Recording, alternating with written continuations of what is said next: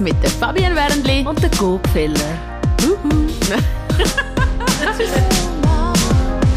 Two Moms wird dir präsentiert von der Migrobank.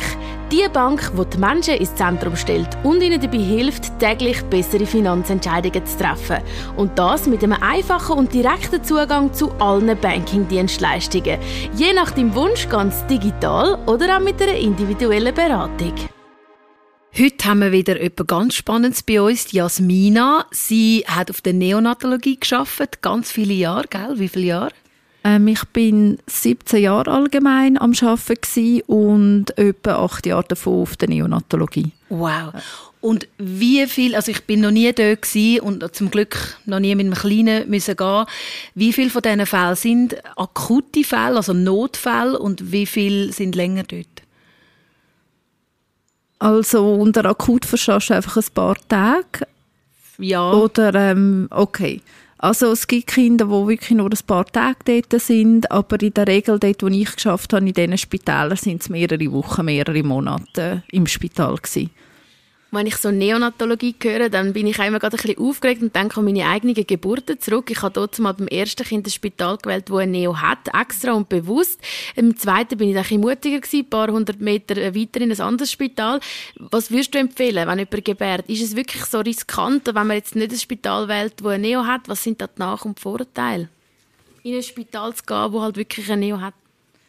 Also ich denke, wichtig ist einfach, ähm, dass man ruhig und gestärkt und mit Zuversicht auf eine Geburt zugeht, weil es ist sehr individuell, was man auswählt. Oder das kann ich wie nicht übernehmen, den Entscheid, ähm, das auszuwählen. Oder es gibt Leute, die gehen in ein Geburtshaus, es gibt Leute, die gehen in ein Spital, wo es keine Neonatologie gibt und dann gibt es andere Leute, die in ein Spital gehen, wo es eine Neonatologie hat. Ich würde jetzt in diese Kategorie reinfallen, weil ich einfach weiß, was es bedeutet und heißt Erstversorgung, oder? Weil dort, wo ich geschafft habe, sind wir dann in Spitäler gegangen, wo keine Neonatologie haben und man weiß einfach, dass die Erstversorgung von einem neugeborenen Kind oder auch allgemein, wenn etwas passiert, auch mit Erwachsenen, einfach sehr, sehr wichtig ist und äh, eigentlich wie dann quasi die Resultate besser sind, wenn eine schnell die Erstversorgung stattfindet, wo gut gewährt, dass ähm, der Output oder der Outcome positiv ist fürs Kind. Du hast in dem Sinn ja dann immer eigentlich voll unter Strom müssen handeln. Also das ist immer um Leben und Tod gegangen. Ich meine, das nagt doch sicher auch an deiner Person, oder? Ja, da gebe ich dir recht. Aber es ist wie, ich habe es nicht anders kennt. Also ich habe dazu mal zwischen einem geschalterischen Beruf und einem sozialen Beruf ausgewählt. Da habe ich dann für Kinderkrankenschwester entschieden. Das hat man früher so gesagt. Jetzt sagt man ja Pflegefachfrau ich habe wie, also ich habe eine Vorstellung gehabt, ich möchte gerne mit Kindern arbeiten und was aber dann heißt und bedeutet oder was ich für kranke Kinder gesehen oder auch die ganze Geschichte mit der Familie rundherum, das hat dir jetzt niemand so wirklich gesagt und das ist wirklich das, was man dann ist, immer unter Strom, aber man kennt es nicht anders. Das ist ähm, einfach mein Alltag gewesen. Aber das unter Strom steht, das stimmt, das ist ähm, sehr ähm, anstrengend, körperlich und emotional. Und vor allem, wenn man sehr lang schafft und immer Prozent, ist es wirklich so, dass ähm, das äh, sehr anstrengend kann sein. Also ich hatte zum Beispiel nie ein Burnout wegen dem gehabt, aber ich habe mich unbezahlten Urlaub genommen oder zwischen den Jobwechseln Pause gemacht, dass ich einfach in die Ruhe hineinkommen und dort habe ich auf meinen Körper gelesen. Aber ja, man steht, also dort, wo ich geschafft habe, steht man immer unter Strom. Das ist wirklich so. Jetzt, äh, bei mir ist es so, dass ich, wenn, nur wenn ich schon Lion King schaue und der Papi dort runtergeht, äh, fange ich an brüllen wie ein Schlosshund und kann mich nicht mehr erholen. Und wenn ich mir so vorstelle, du hast fast jeden Tag so Sachen erlebt, wo Kinder haben müssen gehen, wo Familien und Kinder trauert haben, wo wahrscheinlich die Leute brüllt und geschrauen haben und also ich kann, ich kann mir es gar nicht vorstellen, ich fange schon an zu zittern. Eben, wie, wie, wie geht man mit so etwas um? Wie oft bist du heim und hast einfach für dich müssen brüllen oder schnell ins Pausenräumchen einfach schnell eingeschlossen und schon müssen brüllen? Ist das vorgekommen oder hast du einfach dir eine mega dicke Haut zugetan irgendwann? Ähm, also ich finde, dicke Haut muss man haben, aber nicht zu dicke, weil wenn mir Sachen nicht mehr nachgegangen wären, ähm, wäre ich einfach nicht herzlos gewesen oder nicht genug empathisch. Ich finde, da kann man den Job nicht machen, weil das passiert, finde, dass man einfach halt dann nicht mehr mag oder es kann auch ein Schutz sein.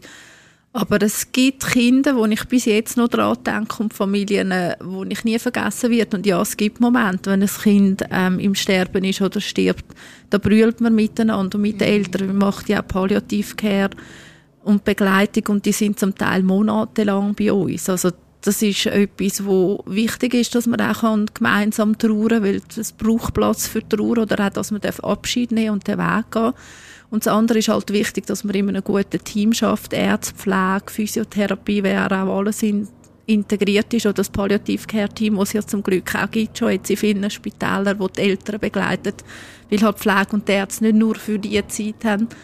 Und der gemeinsame Austausch, oder was wir am gesagt gemacht haben, sind Nachbesprechungen oder äh, Supervisionen. Aber es ist klar, es hat nicht so viel Platz, weil der Alltag, der läuft weiter. Ja. Aber was sind jetzt, du hast vorhin ein bisschen angesprochen, so Schicksal, die dich bewegen oder wo du bis heute daran denkst? Kannst du mal ein bisschen konkret sagen, Familie, wo du bis heute noch so ein bisschen nachdenkst darüber?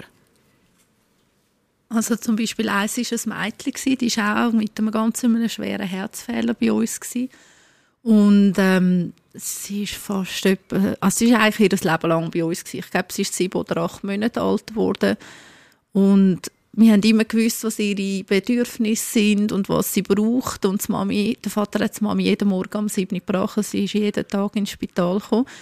Und sie ist dann plötzlich sehr also schlecht einfach geworden von, von der Herzfunktion. Und wir haben einfach gemerkt, gewisse Sachen, die sie sonst immer genossen hat, wie jetzt äh, die Milchschoppen nur kalt trinken oder nur einfach in den Pampers sein, weil sie immer zu warm hatte oder so, das hat sie plötzlich alles nicht mehr wollen oder nicht mehr können.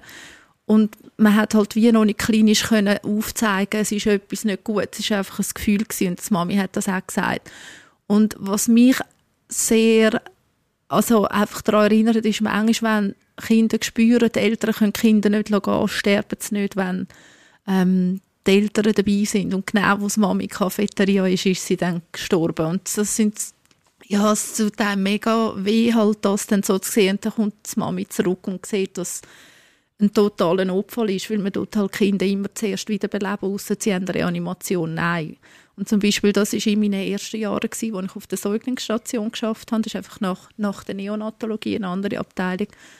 Ja, sie werde ich jetzt nie vergessen. Oder auch ein anderer Bub, der Zwillingsschwester hatte und eine seltene Muskelkrankheit hatte. Und lustigerweise, das Mädchen sehe ich immer, die wohnen da in der Altstadt. Und dann sehe ich immer, wie groß er jetzt wäre. Oder? Es ist halt so, man, Zürich ist halt nicht so groß. Oder halt auch Kinder, wo man weiss, man hätte vielleicht ein bisschen mehr Zeit wollen haben. Es hat auch so einen Bub gegeben, der einfach nicht Zeit gehabt, aber er war auch sehr schlecht zu Weg. Und irgendwann haben wir uns organisiert, dass ich einfach auch können bei ihm halt ähm, am Bett sein und nur die Hand heben, hast du ihn gar nicht mehr rausnehmen weil es ist alles zu viel gewesen, oder, von der Vibration. Aber wenigstens, dass ich gewusst habe, er ist nicht alleine, bis die Eltern kommen. Ja. Oh, du hast jetzt eben, also der Bub, die sind in dem Fall auch älter, weil wenn ich an Neo denke, denke ich immer so an Frühgeborene oder ja. eben so ganz äh, schlimme Herzfehler, ja. die dann wie so ein paar Wochen bei uns sind. Also das ist in dem Fall sieben, acht Monate, ist jetzt ein Mädchen und wie alt ist denn der ja. Bub gewesen? Der Bub, er ist, etwa, er ist recht lang bei uns, gewesen, zehn Monate. Also es ist eben so, in der Stadt Zürich gibt es Aufteilung zwischen Frühgeborenen und Termingeborenen und dann wird es aufgeteilt, in das eine Spital kommen sie mit Angeborenen ähm, also Probleme, also Diagnosen verschiedenes, die kommen alle aus Kinderspital, Frühgeborene alle aus Unispital. Ich habe einmal an beiden Orten geschafft, ja. Und das sind jetzt wirklich zum Beispiel das Mädchen und der Bub, ich habe jetzt selber einen, einen Einjährigen mhm. und dann sind die einfach zehn Monate im Spital und nie daheim gewesen. Ja. Und bei den Mädchen Immer gesagt, im Spital, es hat ja. irgendwann wieder Lebenswille verloren. Ist das gewesen, also hast du das Gefühl, es ist der Lebenswille, was verloren hat, oder hat es dann noch etwas zusätzlich Nein, zu dem Herzfehler? es war das Herz, das nicht mehr genug gut geschafft hat. Also es ist halt einfach, man muss sich wie vorstellen, die sind zum Teil so krank und haben so schwere Herzfehler. Man kann viel machen mit Medikamenten, mit Herzkatheter, auch mit bis zu Herztransplantationen. Das hat es auch viel gegeben, wenn man ein Herz gefunden hat oder es ist schwierig, ein kleines Herz zu finden. Viel? Wie, was heißt viel? Wie, wie oft haben Sie eine Herztransplantation gehabt? Ich habe es zweimal erlebt, aber statistisch müssen wir es nachschauen. Das kann ich mhm. jetzt nicht so genau sagen. Ja. Das Problem ist, es bräuchte mehr ein, ein Herz, als das gibt, weil ähm, man muss wie vorstellen, das Herz ist eine Pumpe und die schafft und die Pumpe ist einfach zu schwach, weil, sie, weil das Herz ist ja ein Muskel und wenn der nicht mehr gut schafft, dann pumpt das ganze Blut nicht mehr richtig im Körperkreislauf hin und her und dann erschöpft sich das und pumpt nicht mehr gut. Also die meisten machen sehr wahrscheinlich dann, also ich bin kein Arzt, aber ein Herzinfarkt sehr wahrscheinlich, ja, weil es schwach ist. Und es bräuchte ja dann ein kleines Herz, oder? Also, und wahrscheinlich, also ich kann mir vorstellen, dass jetzt die Leute, die Kinder verlieren, die so klein sind, dass man jetzt nicht gerade als erstes denkt, ah ja, ich will das Herz jetzt weiter spenden, sondern ja, wahrscheinlich ist man selber auch im, im Zeug. Oder ist das kein, kein Problem? Ähm, es ist sehr ein heikles Thema, aber für das ähm, Organtransplantationen sind äh, von der Stadt Zürich im Unispital ähm, ist auch sehr eine gute Adresse, um das nachzufragen. Aber es ist schon so, wenn man sieht, dass die Organe bei einem Kind gut sind und es möglich ist oder den Moment gibt, die Eltern zu fragen, mhm. fragt man das. Aber das ist auf der Intensivstation. Bei so einem Gespräch bin ich noch nie dabei gewesen. Ja, das ist mega ja, schwer. Es ist mega schwer, aber ähm, man versucht es eigentlich zu fragen. Deshalb ist ja das Gesetz eigentlich geändert worden für Erwachsene oder dass die Organe einfach freigegeben werden. finde ich. Ähm, genau, ja. Bei den Kindern kann ich jetzt gar nicht sagen, ob das Gesetz auch gilt. Wobei ich eben dort das Gute ist ja, zum Glück, wir sind jetzt mega ein schweres Thema ja. drin und es nimmt mich auch mega mit, aber zum Glück ist ja das immer noch eine Ausnahme mhm. und darum hat es wahrscheinlich auch relativ wenig kleine Herzchen um, nicht nur, weil vielleicht die Eltern sich das nicht mhm. überlegen sondern auch, weil es zum Glück ja nicht so mhm. viel vorkommt. Es sind 1 Prozent ja. der neugeborenen Kinder haben einen Herzfehler, statistisch. Ja. Vielleicht können wir einmal noch ein bisschen auf die mhm. sonnige Seite gehen. Ähm, ihr helft ja auch, vielen zurück ins Leben zu finden. Also sie sind ja schon im Leben, aber einfach zurück in ein normales Leben, ohne mhm. Schläuche, ohne Betreuung, oder? Das gibt es definitiv mehr. Ja, das ist wirklich zum Glück so. Ähm, das ist wichtig, dass du das sagst, oder? Es ist ein kleiner Prozentsatz, wo das hat im Gesamten für alle Neugeborenen. Das ist gut gewesen, dass ich einmal auf einem Wochenbett und Kinder geschafft habe, um zu sehen, ja, es gibt noch ganz viele gesunde Kinder. Ähm, es ist ja so, ähm, dass wir ihnen ins Leben zurückhelfen. Ähm, es ist einfach je nachdem, oder, äh, wie lange sie bei uns sind und wie krank das Kind war oder ob sie heim sind und wieder haben müssen kommen, oder ist das ein, ähm, wir haben immer gesagt, mit kleinen Schritten vorwärts zu gehen. Oder manchmal machen Erwachsene sehr grosse Schritte, aber Kinder sind noch nicht so schnell bereit dazu. Und dass man einfach in jedem kleinen Fortschritt das Positive sieht und einfach die Hoffnung hat, dass es gut kommt. Und dann fängt man eigentlich an, die Eltern instruieren und anleiten. Oder falls das Kind mit irgendeiner Installation heim muss oder auch nicht. Und ihnen halt die Sicherheit geben, dass wenn sie können, dass es gut ist. Aber das ist sehr schwierig für alle Eltern, die das Kind auf der Neonatologie hatten, dass sie nie ganz so ruhig sein können, wie zum Beispiel bei einem anderen Kind, das haben, das gesund ist und nie den Aufenthalt hat. Das hat man als, sagen vor allem Mütter in sich rein, dass man immer ein bisschen mehr Sorge um das Kind hat oder schneller vielleicht zum Arzt geht. Aber es gibt auch sehr gute Kinderärzte, die das dann so handeln können ihnen die Kraft und Zuversicht können geben, dass es gut ist. Aber das Gefühl geht nie weg, wenn man das Kind auf einer, also im Spital hat. Auch wenn es eigentlich laut Ärzte gesund ist, das sagen ganz viele Eltern. Wie kann man dann als Eltern, jetzt hören vielleicht ein paar zu, die das gerade momentan durchmachen, was hilft da diesen Eltern? Also was sicher hilft, ist ähm, der Austausch mit anderen Eltern, die zum Beispiel ein Kind hat, vielleicht nicht gerade der gleiche Herzfehler oder nicht gerade die gleiche Magen-Darm-Erkrankung oder so, ähm, sich auszutauschen, oder? Weil vielfach versteht es jemand anders nicht. Oder man kann Verständnis zeigen, aber sie haben die Erfahrung nicht gemacht. Es gibt auch ähm, verschiedene Selbsthilfegruppen von den verschiedenen Diagnosen. Das kann man alles googeln, gibt es Vereine oder Stiftungen, wo ich sehr kann empfehlen wenn man die Kraft hat und mag mit jemandem zu reden. Und das andere ist halt auch immer, was es im Spital gibt und was ich eigentlich grundsätzlich finde, sollte automatisch passieren, sollte zu jedem Eltern ein Psychologe kommen. Mhm. Ich frage immer fragen, ob sie es möchten, dann kommt der Spitalpsychologe. Ich finde, eigentlich sollte schon grundsätzlich mhm. fix drin sein. Ja, weil es sehr belastend und eine absolute Krise. Zum Glück haben wir ja heute mit dem Organscreening auch schon sehr, sehr vieles sehr früh gesehen hast du da auch mit Eltern geredet, die wirklich schon gewusst haben, hey, mein Kind hat richtig viel Probleme und sie haben aber gleich gehofft, es kommt gut? Oder, oder was ist dann meistens so ein bisschen das Schicksal dahinter, hinter so einem Kind? Hat man das gar nicht gesehen? Ist das eine totale Überraschung oder haben sie sich schon darauf vorbereiten also ich habe wie beides erlebt, aber ich kann es halt nur sagen von denen, die im Spital sind und halt mit dieser Tatsache konfrontiert sind und bei vielen Diagnosen ist es ähm, eine Überraschung gewesen. also man hat es nicht gesehen oder halt je nachdem wie das Kind liegt oder beim Screening hat es es nicht rausgegeben oder kann es das nicht angeben, weil das ist eine chirurgische Krankheit oder man kann nicht alles nachweisen. Man hat nie eine Garantie für ein gesundes Kind oder es kann auch unter der Geburt oder einen Sauerstoffmangel erleben. Ähm, ja, wo es ein gesundes Kind war, nachher hat es so viel Sauerstoffmangel gehabt, dass es nachher Behinderungen hat. Ähm, die, die es gewusst haben, weiss ich jetzt nur von gerade jetzt so spontan kommt mir nur eine Familie in Sinn, die gewusst, hat einen sehr schweren Herzfehler. Und sie haben es dann aber auch sterben lassen, ohne Operation. Aber das ist auch die einzige Familie, die ich weiß, die keinen Eingriff gemacht hat. Und bei dieser Art von Herzfehler dürfen wir auch nichts machen. Weil es gibt, man kann nicht einfach immer sagen, wir dürfen nichts machen. Es gibt auch ähm, das, also Gesundheit vom Kind und das Kindsrecht, Kindswohl. Kann man dann nicht einfach bei etwas Kleinem sagen, wir dürfen nichts machen. Ja. Aber das habe ich nur einmal erlebt. Also so, wie ich mich jetzt gerade erinnere. Ja. Jetzt hast du ja 17 Jahre dort geschafft. Äh, das ist eine recht lange Zeit, wenn man sieht, wie weit Medizin heutzutage ist. Hat's, was ist so die grösste Veränderung gewesen, so in den letzten 20 Jahren? Also wenn du, oder findest du, wir sind eigentlich schon vor, vor 20 Jahren schon mega weit gewesen? Also ich kann jetzt von mir aus der pflegerischen Sicht ausreden. Ich habe ja auf einer Säuglingsstation angefangen zu arbeiten, die Schwerpunkt Kardiologie hatte, auch Kinder mit Krämpfen. Ähm, dort hat man halt viel mehr Herzoperationen am offenen Herzen gemacht. Das ist eher seltener gewesen und heutzutage können sie viel mehr Herzkatheter machen, weil da sich die Forschung sehr entwickelt hat. Mhm. Ähm, ich, ich bin kein Arzt. Ähm, was ich einfach kann sagen von der Pflege aus ist, dass in den 17 Jahren, wo ich geschafft habe, ist der Anspruch an uns viel höher geworden. Im Sinne von, die Kinder sind kränker oder haben mehr Diagnosen noch, also Nebendiagnosen zu den Hauptdiagnosen, ähm, haben viel mehr Installationen, also das heisst, wie verschiedene Katheters, die in verschiedene Gefäße gehen, um, oder brauchen mehr Schmerzmedikamente, weil sie wirklich starke Schmerzen haben, oder sind ja, halt auch beatmet schon auf der Abteilung, die sich früher noch nicht hatten, mit einer also Zusatzbeatmung, die man darf machen auf der einen Abteilung, wo ich bin Das heißt, man hat viel mehr Apparaturen.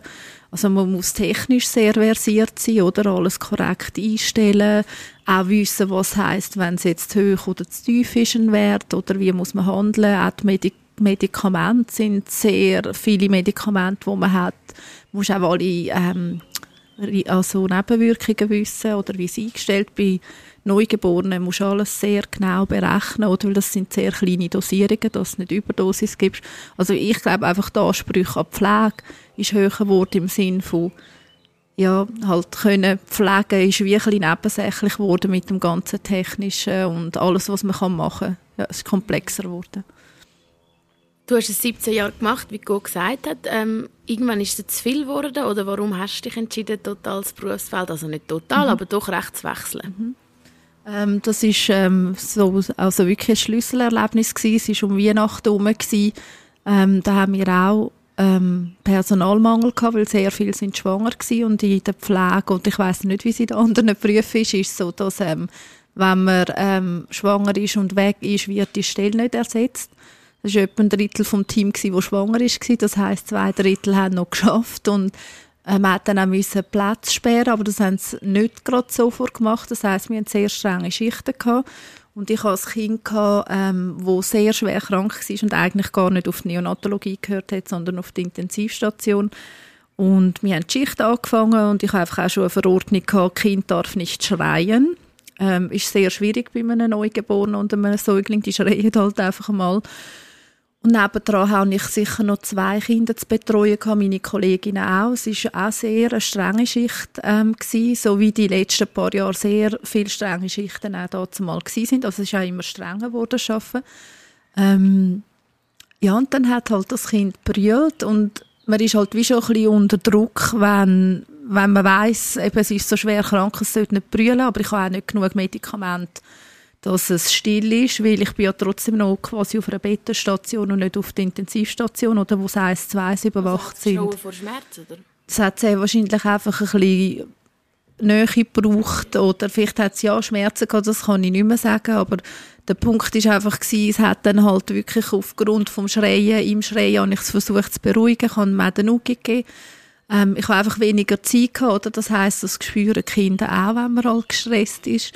Und dann nachher ist wirklich in eine Notfallsituation reingekommen, wo es aufgehört hat zu schnaufen und ähm, das Herz hat auch angefangen langsamer schlagen. Und dann haben wir auch müssen also Reanimationsknopf drücken und es äh, wiederbeleben und auf die Intensivstation gehen.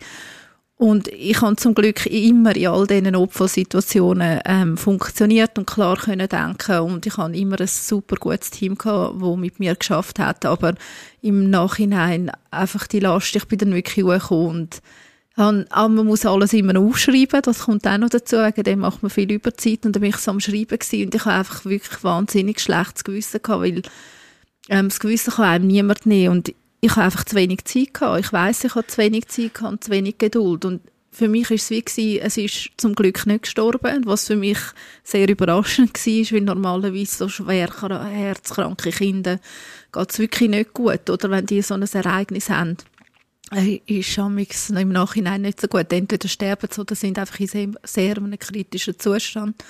Und das hat es dann aber zum Glück geschafft. Und aber trotzdem hat mich das so belastet. Und ich habe einfach wie gemerkt, ich mag nicht mehr unter so einer Belastung sein mit zu wenig Leuten, oder? Ich meine, es wäre sehr einfach zu beheben, oder? Dass man mehr Leute einstellt für die kranken Kinder, auch für die ganzen Angehörigen, die dort sind, weil die sehen ja auch immer, wie gestresst ich bin oder andere.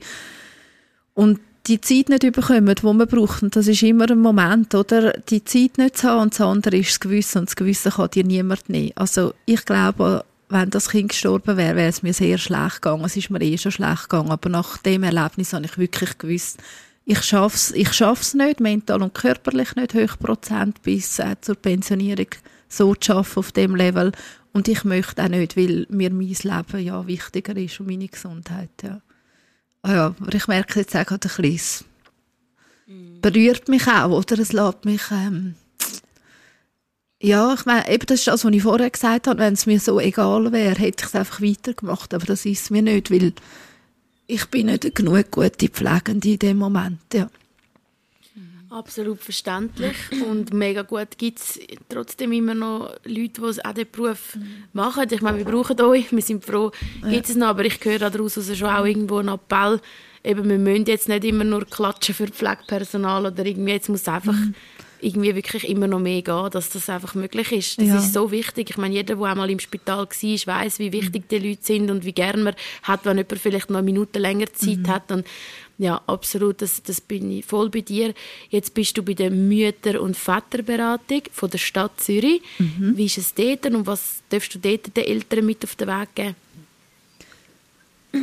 Ja, also ich bin seit jetzt vier Jahren dort. Es war natürlich ein, ein Prozess, gewesen, ähm, der Wechsel. Das war nicht meine erste Lösung, gewesen, sondern ich habe noch überlegt, ein Studium zu machen oder so. Ich bin wirklich in die Laufbahnberatung gegangen, nochmal ins Spitz zum Berufsberater, wie damals, als ich jung war. Ähm, da hatte ich verschiedene Optionen gehabt. Und wie du jetzt sagst, eben bin ich zum heutigen Zeitpunkt in der Mütter-Väter-Beratung gestellt, ähm, was mir sehr gut gefällt. Und ähm, dort tun wir einfach wirklich die Eltern unterstützen im Sinne von, wenn sie Fragen haben. Also sind es werdende Eltern oder ähm, Eltern mit dem Kind bis eingeschult wird und die können einfach mit allen diversen Fragen kommen, die sie haben. Also es fängt von Ernährung an bis Schlaf, bis Entwicklung, äh, Subventionen für Kita oder kann ich überhaupt in eine Kita trotzdem aufs WC gehen. Das ist ein Teil und der andere Teil sind Gruppenangebote, die wir haben, von Babymassage bis ähm, begleiteten Bewegungsraum oder für ähm, Migrantenpersonen transkulturelles Turnen, dass du die in die Stadt integrierst, dass sie sehen, wo eine Bibliothek ist, also ganz viele diverse Sachen oder Schweizer Liedli singen. Ähm, dort mache ich jetzt zum Beispiel Babymassagen, werden auch dann noch, es kommen nochmal diverse neue Angebote.